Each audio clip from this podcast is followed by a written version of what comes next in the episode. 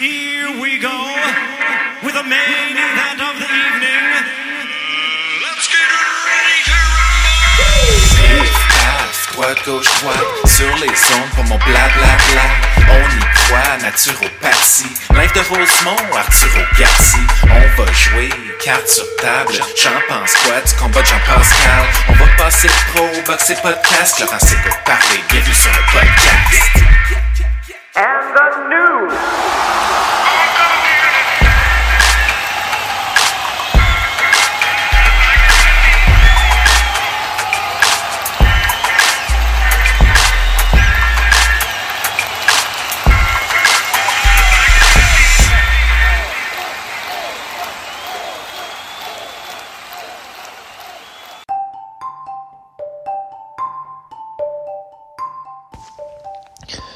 Tout comme Monsieur Patate, au resto-bar le coin du métro, nos ailes de poulet sont non genrées.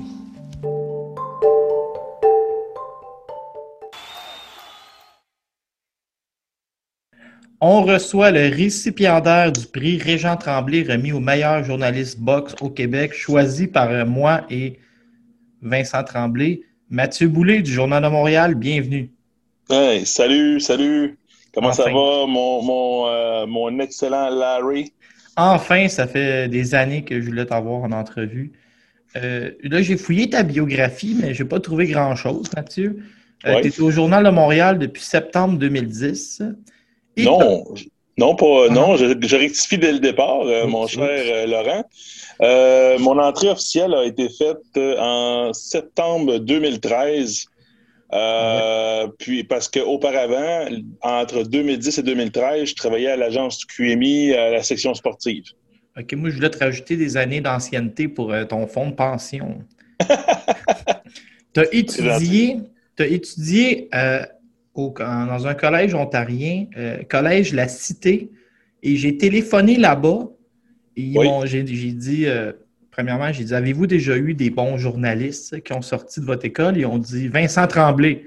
Là, j'ai dit un autre, ils ont dit Mathieu Boulay. Que, Ah, c'est très gentil. ils t'ont- ils t'ont nommé. Euh, Vincent, Oui. Tran- j'ai parlé à Vincent, il m'a tout expliqué comment ça marchait dans vos cours. Tu es allé Oui. étudier en Ontario, Mathieu. Oui, tout à fait. Ah, tu veux savoir pourquoi j'ai été Ouais, étudiant ouais, en? Ontario? Pourquoi? Bon, euh, c'est simple, euh, mon cher Laurent. euh, quand j'étais, j'avais 18-19 ans, euh, je savais pas vraiment dans la vie qu'est-ce que je voulais faire. Euh, les sports m'intéressaient. euh, Je lisais le Journal de Montréal à l'envers. Et un jour, puis j'hésitais aussi de me, de me lancer un peu dans la même lignée que mon frère, qui est mon père, qui avait étudié en criminologie. Mon père a travaillé pour le département de la protection de la jeunesse pendant 42 ans. Euh, une personne très inspirante, un travaillant, euh, quelqu'un qui était là pour les jeunes. Et euh, mon frère, il avait soumis dans sa lignée, puis euh, moi, ça me trottait dans la tête parce que j'avais une facilité de rentrer en communication avec les jeunes, avec les plus jeunes. Puis, euh, euh, fait que là, je me suis dit, qu'est-ce que je fais, qu'est-ce que je fais de mes, mes dix doigts? Puis là, à un moment donné, je vois le programme de la cité collégiale, qui est en journalisme, journalisme écrit, radio et télé dans le même, euh, dans le même programme. Parce qu'à l'époque, c'était ça. Euh, puis j'ai demandé à mon père, euh, je, vois, je vois que les inscriptions, la date limite approche, approche, approche. Puis le matin même de la date limite, je dis à mon père, va, envoie les fax, parce que c'était avec un fax dans le temps. Envoie un fax à, à Cité collégiale à Ottawa et voyons voir ce que ça va donner. Fait que euh, une semaine, deux semaines, trois semaines. euh, tu sais, moi, pendant ce temps-là, je complétais un, un deck en sciences humaines à- au Cégep de Saint-Hyacinthe. Euh, puis finalement, qu'est-ce qui est arrivé, c'est que j'ai eu j'ai été accepté à la cité collégiale. Fait que euh, j'ai décidé de, par- de partir. Bouge pas, euh, il y a, quelqu'un qui essaie d'appeler, Laurent. Excuse-moi. C'est pas, grave. Euh, puis pour, pour continuer mon histoire, excuse-moi, tu couperas ça au montage. Euh, c'est ça. Fait que là, euh, finalement, je décide de quitter l'uni familial à 18 ans pour la, la- la ville bilingue d'Ottawa. Euh, D'un côté, moi, je voyais une façon d'avoir une formation euh, à trois volets, si tu veux. Et en plus, je pouvais aussi me rentrer dans un milieu anglophone pour apprendre l'anglais puis me perfectionner mon anglais. Euh, fait que Laurent, ça n'a pas été long. J'ai tombé comme en amour avec le métier de journaliste. Euh, on n'était pas une grosse brigade, hein. on était une vingtaine seulement. Euh, on était deux groupes de 12, 13. Puis euh, nos professeurs nous avaient dit, voyez-vous, ils nous, ils nous pointaient dans la salle, puis vous, autres, là, dans, dans deux ans, là, ben, vous allez être la moitié. Fait qu'il y en a plusieurs qui passeront pas. Fait que Ça les Mathieu, ça vont fait passer. 6-7. Qu'est-ce que tu as dit? Ça fait 6-7 personnes dans le cours. Non, c'est ça. Dans ma classe, c'est 7, mais à, à la fin, tu sais, là, tu passais de peut-être euh, une vingtaine, peut-être une trentaine d'étudiants au début du cours de deux ans. Et à la fin, tu, on, est, on, était, on était une grosse, une grosse vague, puis on, on a fini avec 12. J'ai On était à- 12, j'ai- 13. j'ai demandé à Vincent Tremblay, mais pourquoi tu es allé Oui. là et tu n'es pas allé euh, à l'école normale comme tout le monde au Québec? Puis là, il m'a À Jonquière, à Jonquière, possiblement. Tu sais qu'est-ce qu'il m'a répondu, Vincent? Non. Lui, il tourne pas dans le tour du pot. Il m'a dit là-bas, il n'y a pas de niaisage de philosophie puis sociologie. On a étudié le journalisme. C'est ça, tout à fait. Vincent a tout à fait raison, euh, euh, Laurent, parce que quand tu es là-bas, dès la première session, ils te font sentir si tu es à ta place ou pas du tout. Euh, dans mon cas, moi, j'ai vite déterminé que moi, je ne m'arrangerais pas qu'ils prennent la décision à ma place et que je prendrais la décision qui me convient. Donc, j'ai tout fait pour demeurer là. Fait que quand tu passes ta première année à la cité collégiale, c'est que tu es fait, euh, fait tough. Parce qu'ils te font passer plein de tests.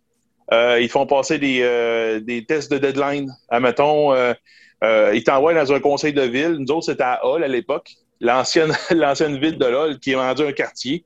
Et à Hall, ils t'envoyaient au, avec le maire du Charme à l'époque.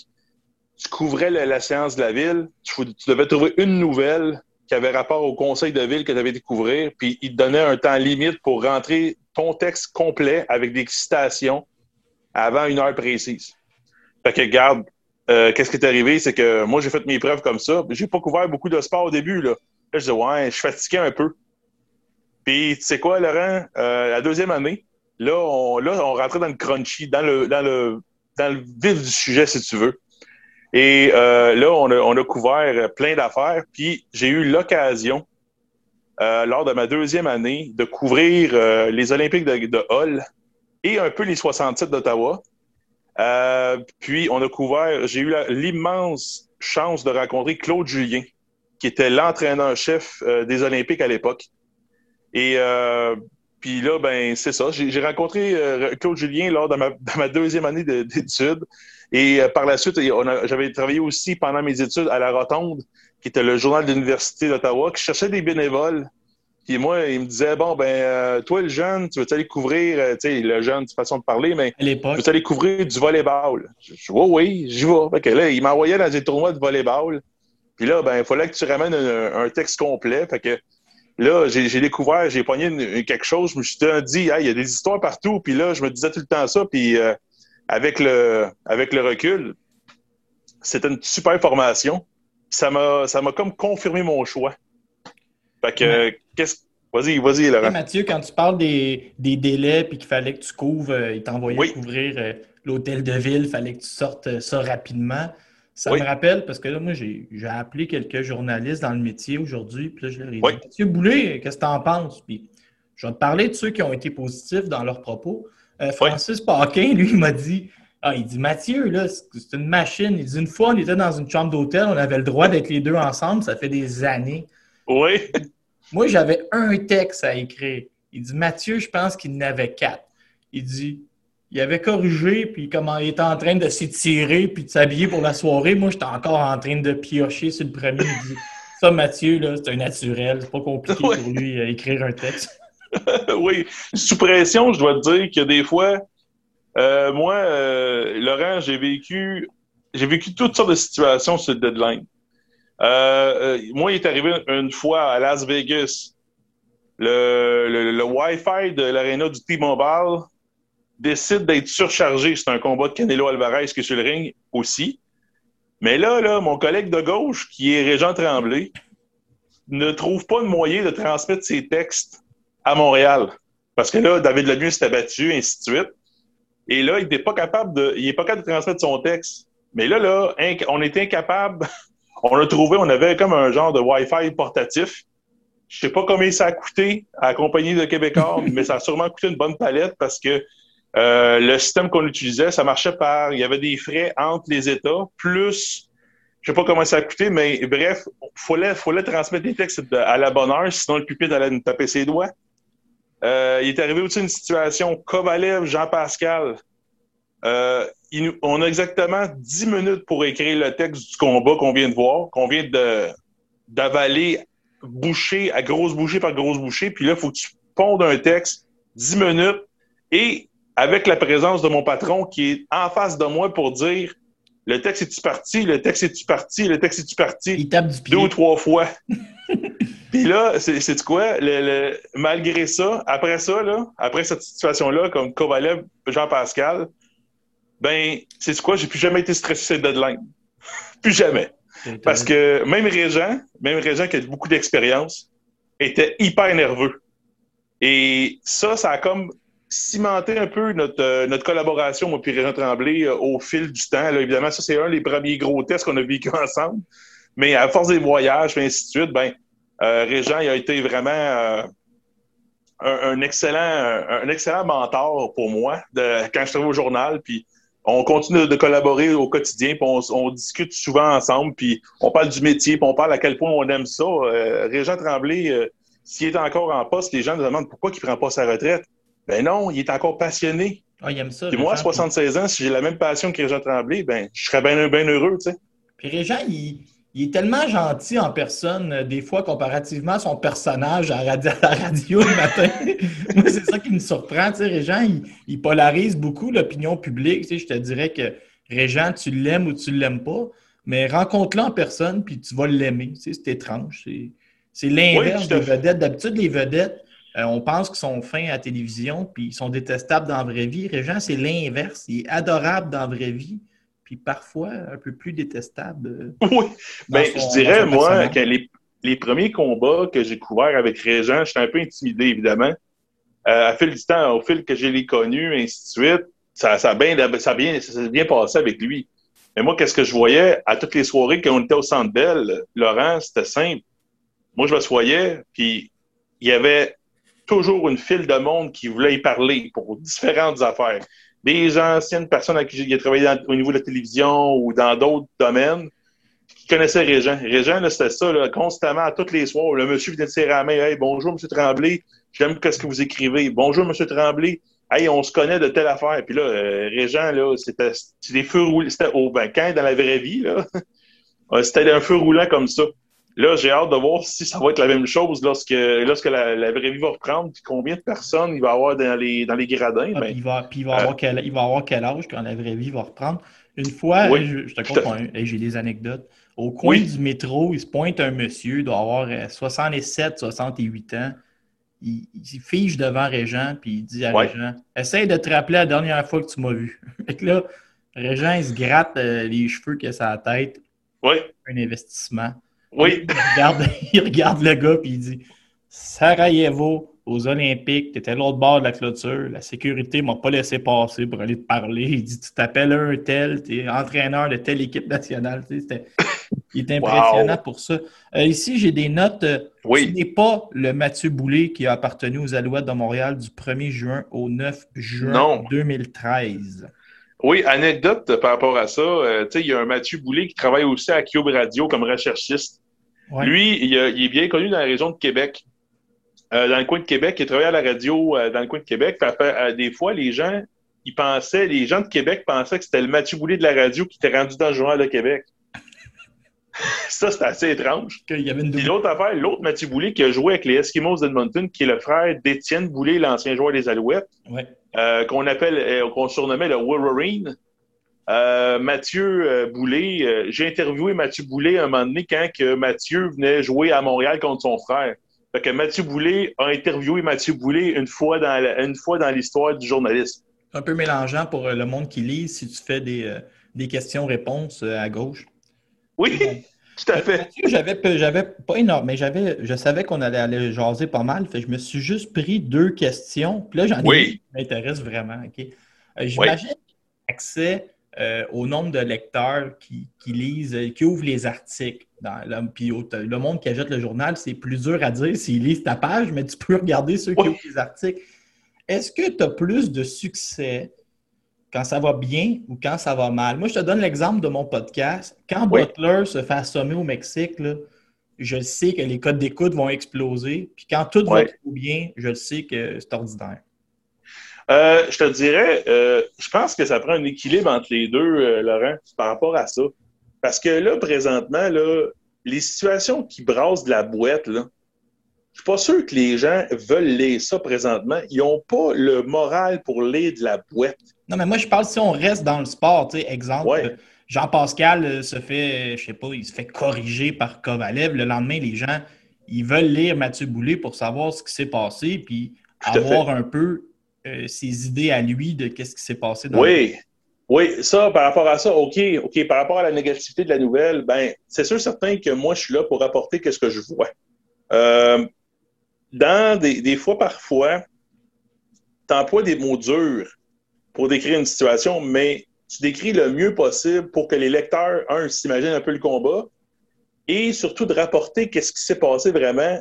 Euh, mettons, une contre-performance, qu'est-ce qui s'est passé dans le ring, qu'est-ce qui s'est passé à l'extérieur du ring, parce qu'il y a des incidences euh, à tous les niveaux lors d'un combat. Euh, fait que ma, ma job, moi, c'est de rapporter le plus possible, le plus fidèlement possible, qu'est-ce qui s'est passé dans le ring. Euh, puis évidemment, avec les, avec les années, ça fait déjà sept ans, quasiment huit, on aura huit ans au mois de septembre que je suis au journal, puis même un petit peu avant, je, checkais un peu la boxe. Mais à force de voir des combats, tu peux voir des tangentes sur certaines affaires où ce que euh, qu'est-ce qui fonctionne pas chez un athlète ou qu'est-ce qui fonctionnait pas lors d'une soirée. Et c'est quoi? Où est-ce que j'ai le plus de succès dans, au niveau du lectorat? Euh, oui, les, les, les, les gens veulent savoir qui a gagné, mais les gens veulent surtout savoir qu'est-ce qui s'est passé dans le vestiaire, puis les échos de vestiaire, ça, les, les textes que, que je fais le lendemain des combats, euh, très tôt le matin habituellement, euh, ça, ça, a tout le temps un grand succès. Pourquoi? Je ne sais pas, mais les gens, on dirait qu'ils connaissent le résultat, mais ils veulent avoir qu'est-ce qui s'est passé avec Maria Ducaire, qu'est-ce qui s'est passé avec Jean-Pascal, Steven Butler. Ils veulent avoir l'arrière-scène un peu du combat. Fait que ça, j'ai beaucoup de plaisir à le faire parce que des fois, on peut expliquer bien des choses dans une contre-performance et dans une brillante performance aussi. Il y a euh, écrire, là, moi, Mathieu, c'est l'affaire que j'aime le moins faire, OK, dans, Oui. dans cette, dans cette- dans cette passion-là. Tu sais, parler, je pourrais parler jusqu'à demain, euh, faire des podcasts vidéo, j'aime ça. Mais écrire, il faut, d'un, il ne faut pas que tu fasses de fautes, il faut que ce soit lisible, les tournures de Oui. c'est un art, OK? Oui. Juste rappeler aux gens à l'écoute. Euh, Mathieu, euh, toi, tu sais, on est comme deux mondes différents. Toi, tu es un journaliste, puis y a tous les blogueurs. Tu es un de ceux qui euh, rapidement a accepté les blogueurs. Tu n'as jamais regardé euh, personne de haut. Même Jean-Philippe euh, Ouimet, il me racontait que ça fait longtemps qu'il te parle, puis que Oui. tu as été sympathique avec tout le monde. Alors, pour les gens à la maison, je vais vous donner le truc que Mathieu m'a donné un jour. Il Oui. m'a dit, euh, quand tu écris, reste au présent, puis fais pas de phrases trop longues pour rien. Exact. Et c'est quoi? Pour, pour, pour l'affaire des blogueurs, Ouais. Laurent, ça, là, je veux que ce soit clair chez les gens. Moi, je suis une personne hyper accessible euh, par les réseaux sociaux, par les réseaux sociaux ou euh, par courriel. Euh, je me fais tout un devoir de répondre à chaque personne. Pourquoi? Parce que c'est des gens, peut-être des, lecteurs ou des potentiels lecteurs potentiels ou des personnes qui aiment la boxe avec qui je peux partager leur, passion. Tu sais, moi, je reçois des courriels des fois.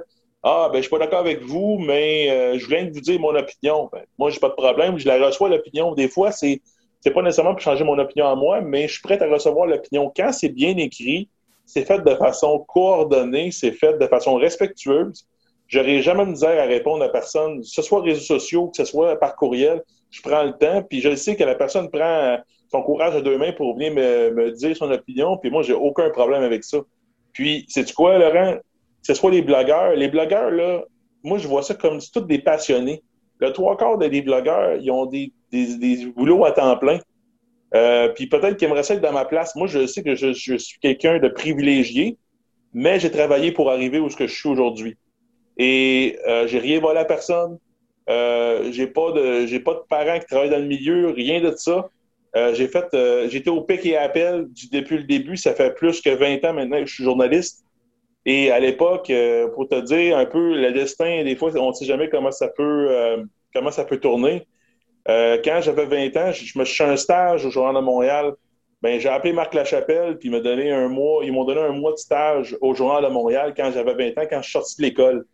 Mais il manquait quelque chose, il manquait des outils dans mon coffre pour pouvoir être un bon journaliste, pour être un journaliste le plus complet possible. Puis ben, j'ai été travailler dans les hebdos, qui est une formidable école. Après ça, après les hebdos, j'ai travaillé aussi euh, chez QMI et me au Journal de Montréal. Mais j'ai pas, je suis pas tombé euh, journaliste euh, au Journal de Montréal du jour au lendemain. J'ai été étape par étape. C'est ça que si je dis quelque chose, au, a un message que je veux livrer aux jeunes, c'est ça. C'est peu importe le domaine que tu fais, vas-y étape par étape. Puis si tu travailles fort, les bonnes choses vont t'arriver. Puis tout ce que j'ai bâti présentement, j'ai travaillé excessivement fort, puis j'ai rien volé. Donc, euh, j'ai hâte de voir la suite des choses de ma carrière parce que j'ai encore beaucoup de plaisir à faire ce que je fais dans la vie. Mais ce que tu, ce que tu racontes, je le vois avec euh, Vincent Tremblay qui est en train de, de défricher le Canada au complet pour aller chercher, euh, Oui. aller chercher son expérience. Mathieu, moi, je vais te dire la fois que je me suis Oui. levé un matin, que j'ai ouvert mon journal, puis que Oui. là, je me suis dit, wow, Mathieu Boulay, il est vraiment bon. OK. J'aimerais ça, avoir le talent pour faire des textes comme ça. Puis toute la Ouais. journée, là, je rêvais que j'étais Mathieu Boulay. Tu sais, il y en a qui rêvent qu'ils sont euh, Kobe Bryant ou LeBron James. Ouais. Moi, je rêvais que j'étais Ouais. Mathieu Boulay cette journée-là. OK? C'était quoi l'article que j'avais écrit? Le 25 avril 2017, tu étais assis avec euh, Marlon B. Wright, qui était, euh, qui je pense Oui. qu'il venait d'avoir, il venait d'avoir ses résultats, puis tu as fait un texte avec lui à l'époque. C'était à l'époque où on ramassait, il commençait à ramasser de l'argent pour, je pense, aller en Allemagne pour un traitement. Ouais. Tu as fait un autre texte aussi euh, le 29 octobre 2017. C'est plate parce qu'aujourd'hui, que la COVID, ça ne se prête pas à ça. Ouais. Il y a une différence entre faire un texte avec quelqu'un que tu parles au téléphone ou quand tu as pris le temps d'aller t'asseoir avec eux, Matthew Wilton, que tu étais allé rencontrer dans un restaurant. Oui. Ça, c'est les deux textes que tu as écrits euh, qui, qui étaient touchants, mais qui. C'était, c'était, une plume qui était complètement différente. On voyait que tu avais pris le temps, tu t'étais assis avec eux un deux, Ouais. un trois heures dans les restaurants. Ouais. C'était comment? Euh, comment que ces deux-là? Puis c'est-tu quelque chose que. C'est quelque chose que tu vas refaire un jour, c'est sûr, là, quand on va Ben, c'est de sûr, certain. Euh, je dois te dire que les entrevues te font, là, tu sais, les entrevues de deux pages que tu vois, là, euh, c'est très difficile de les faire euh, sans une rencontre mano to mano. Euh, regardez, euh, là, ça, je suis pas une cachette. J'ai été rencontrer Megan Benfetto à la piscine. J'ai été rencontrer, euh, j'ai trouvé une manière de rencontrer Marie-Ève avant son combat à Flint. J'ai trouvé une manière de les rencontrer en personne, à deux mètres, évidemment, mais j'ai trouvé une manière de les rencontrer parce que des fois, vous savez-vous quoi, quand on est en face de la personne, on peut saisir l'émotion qui l'habite. Et ça, peu importe le sport, c'est comme ça. Puis, je crois que dans, dans, dans le métier de journaliste, des fois, il ne faut pas que tu cherches tout le temps à avoir l'histoire. Tu peux avoir l'histoire, mais des fois, l'histoire que tu penses avoir au départ bascule complètement. Je vais vous conter une anecdote, euh, comme, comme tes aimes, euh, Laurent. Ouais. On est, euh, je dois rencontrer Étienne Boulay. Étienne, on se connaît un peu les alouettes, tout ça. Je vais le rencontrer à Marieville avec ma photographe, prends des photos. Là, il dit, Matt, il faut que je te parle. OK? Ben moi, je m'attends pas euh, qu'est-ce qu'il va me dropper, qu'est-ce qu'il va me, déposer sur la table. Parce qu'on se rencontrait pour d'autres choses. Je me souviens pas euh, pour les alouettes, n'importe quoi. Mais là, là, la pizza toute garnie que j'ai mangée là, je vais m'en souvenir toute ma vie. On commande une pizza, tout on commence à jaser. Là, il tasse son assiette, puis il me dit Mathieu, il faut que je te compte quelque chose. Là, il me raconte toute la descente aux enfers qu'il a vécu les dernières années, une, quasiment une, tenta- une tentative de, de suicide, un problème d'alcool, problème de drogue, problème avec, euh, avec son fils euh, qui n'a pas vu depuis trois ans. Ça va pas du tout, mais il, me shoot ça de même. là. Moi, j'ai rien demandé, je vous le dis. L'histoire m'est tombée sur la table comme ça. Puis c'est un des textes que je suis le plus fier parce que Étienne m'avait fait confiance en me livrant son histoire. Puis euh, j'ai eu des réponses. Il y a eu un rhum marée d'amour envers Étienne Boulay. Et Étienne avait excessivement peur de la réaction des gens par rapport à son histoire. Et sais-tu quoi? Par la suite, la vie est bonne parce que les gens sont rangés en arrière d'Étienne Boulay. Puis oh, Étienne, aujourd'hui, a beaucoup de succès dans tout ce qu'il entreprend. Et il a, retrouvé, a trouvé la voie de la sobriété depuis euh, plusieurs années déjà. Alors, ça, c'est une histoire que tu dis, hey, c'est pas, c'est pas moi qui ai fait une différence. Étienne s'est pris en vain lui-même. Mais c'est une histoire que je suis vraiment fier d'avoir écrit. Mais il y a beaucoup d'autres histoires que j'ai que j'ai j'ai écrit dans ma carrière que je suis fier, tu sais. Il y a des fois, il y a des journées que c'est- ça fait le moins, puis là, tu fais, là, tu fais un texte, tu fais qu'est-ce que, ce que tu dois faire, là, tu lis la nouvelle, tout ça, mais des fois, tu, tu fermes l'ordinateur, tu dis, ouais, c'est pas peut-être pas ma meilleure journée, c'est pas ma meilleure, euh, ma- mon meilleur texte, mais ça Il y a fait le travail, tu sais. Il y a un autre texte qui me vient à l'esprit, puis une autre histoire, c'est euh, Oui. quand moi j'avais eu la nouvelle, comme parce que moi je suis tout le temps connais, j'ai tout le temps mes oreilles un, un peu partout là, dans le monde de la boxe. J'avais Oui. appris que Louis-Bert Altidor avait passé à 15 minutes que s'il n'appelait pas le 9 à 1, il y aurait eu des, des graves séquelles. Puis là, je ne savais pas quoi faire avec ça. Puis moi, écoute, je me, je me sentais pas prêt d'aller euh, d'écrire là-dessus ou d'aller voir la famille. Puis je me suis dit, qui, qui peut faire ça en, en respectant la famille? Puis je paraîtrais pas, je paraîtrais pas mal d'avoir donné son nom. Puis là, je me Ouais. rappelle ce que tu avais fait avec Marlon B. Wright puis Matthew Hilton. Puis aller faire le texte avec Louis-Bert Altidor, ça aussi, c'était c'était quand même quelque chose. C'était affronter, le, mais pas affronter, mais rencontrer Ouais. la famille, le- les mettre en confiance. Ouais, ouais. Puis ça, ça là, je pense que je vais, je je je vais parler comme Marie-Ève Dicker a déjà parlé. faut que tu sois caméléon.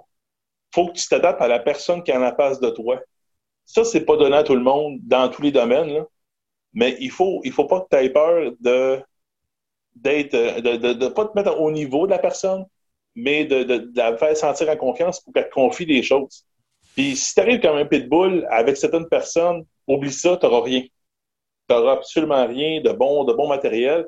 Mais si tu prends le temps de bien t'asseoir, comme Louis Bert, il a été super généreux. J'ai rencontré sa femme, j'ai rencontré ses trois enfants, le chien, name. Et ils ont, été vraiment très généreux.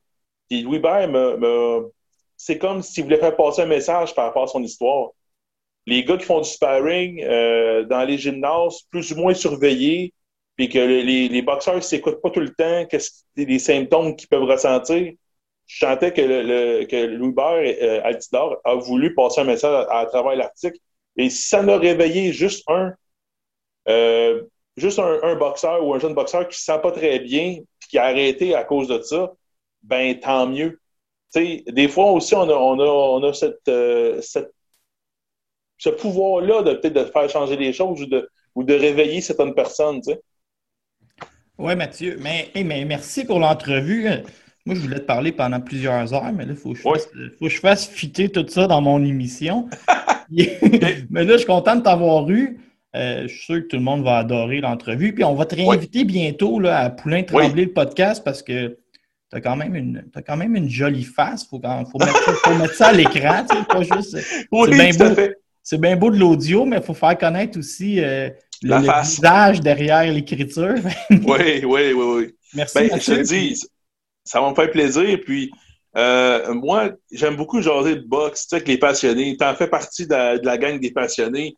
Euh, tu sais, il y, a- aussi euh, notre, bon vieux euh, bougon qui s'appelle Richard Lécuyer aussi, qui est un qui est, un passionné aussi. Puis c'est le fun de jaser avec. On gage des, des hot dogs pour le fun pour certains combats. C'est, des hot dogs virtuels, j'appelle, parce qu'on s'en payera jamais un, peut-être en face.